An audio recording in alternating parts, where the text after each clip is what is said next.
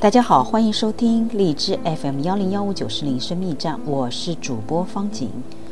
我们今天继续播 Gary 查普曼博士博士所著的《爱的五种语言》系列之心灵之约。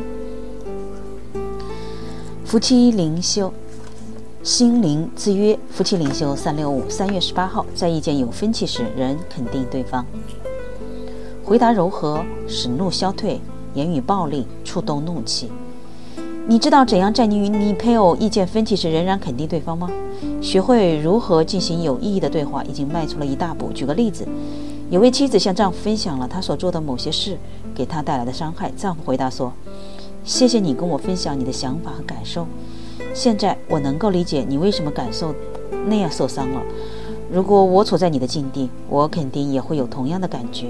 我想让你知道我很爱你，看到你难过，我也很伤心。”我很欣赏你对我这样坦诚。这位丈夫学会了，即使不同意妻子的看法，却仍然对她进行肯定。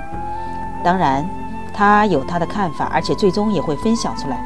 但首先，他希望妻子能够知道，他明白他在说什么，也能够认同他的痛苦。他并不是在指控他对事物的解读有误，也不是想告诉他不应该感到难过。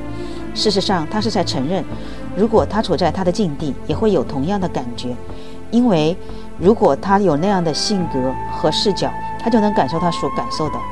严厉的话语或是论断往往会挑起人的怒火，但是一个柔和的回答，正如所罗门王在箴言中所说的，可以鼓励人做出深思熟虑的回应。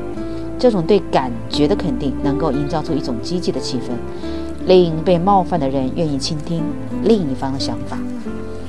好的，三月十八号，在有意见分歧时，仍肯定对方。